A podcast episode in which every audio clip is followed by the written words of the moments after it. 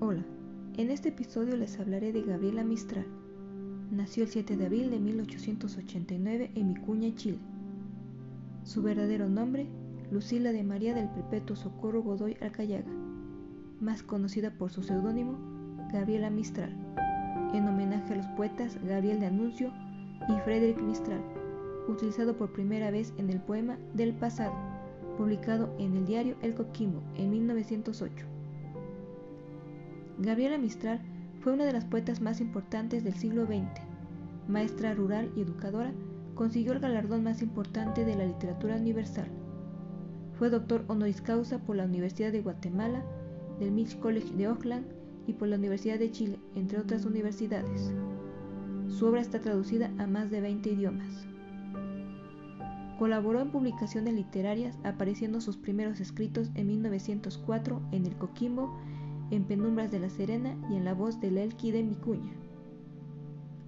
Durante esta etapa empieza a escribir Desolación y colabora con la revista Elegancias que dirige Rubén Darío desde París. En 1914 obtiene el Premio Nacional de Poesía de Chile con Sonetos de la Muerte. En 1922 se traslada a México para colaborar en los planes de reforma educativos de José Vasconcelos, político, pensador y escritor mexicano. En este país, en 1923, se publica Lecturas para Mujeres y en Barcelona la antología Las Mejores Poesías. En 1924 es invitada por el gobierno mexicano y viaja por Estados Unidos y Europa. En 1925 es nombrada secretaria del Instituto de Cooperación Intelectual de la Sociedad de Naciones en Ginebra y asiste a distintos congresos por Suiza. En 1928 representa a Chile y Ecuador en el Congreso de la Federación Internacional Universitaria en Madrid y trabaja en el Consejo Administrativo del Instituto Cinematográfico Educativo de la Liga de las Naciones en Roma. Durante la década de los 30, da clases en Estados Unidos en las escuelas Bernard College, Vassar College. También viaja por Centroamérica y las Antillas y colabora con las universidades de Puerto Rico, La Habana y Panamá. En 1933 es nombrada cónsul de Chile en Madrid y en 1934 se le nombra hija adoptiva en Puerto Rico. Durante este periodo como embajadora, viaja por Lisboa, Guatemala, Francia, Brasil, Estados Unidos, México e Italia. En 1938 aparece su libro de poesía Tala, publicado en Buenos Aires, dedicado a los niños españoles víctimas de la guerra civil. El 10 de diciembre de 1945 recibe el Nobel de Literatura.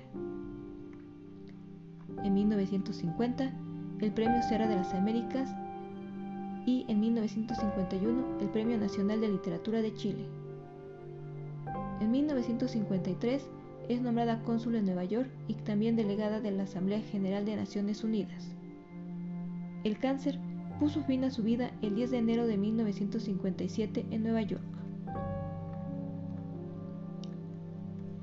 Riqueza.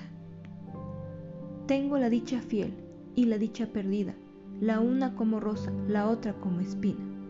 De lo que me robaron, no fui desposeída. Tengo la dicha fiel y la dicha perdida, y estoy rica de púrpura y de melancolía. ¡Ay, qué amante es la rosa y qué amada la espina! Como el doble contorno de dos frutas mellizas, tengo la dicha fiel y la dicha perdida. Dame la mano. Dame la mano y danzaremos. Dame la mano y me amarás como una sola flor seremos, como una flor y nada más.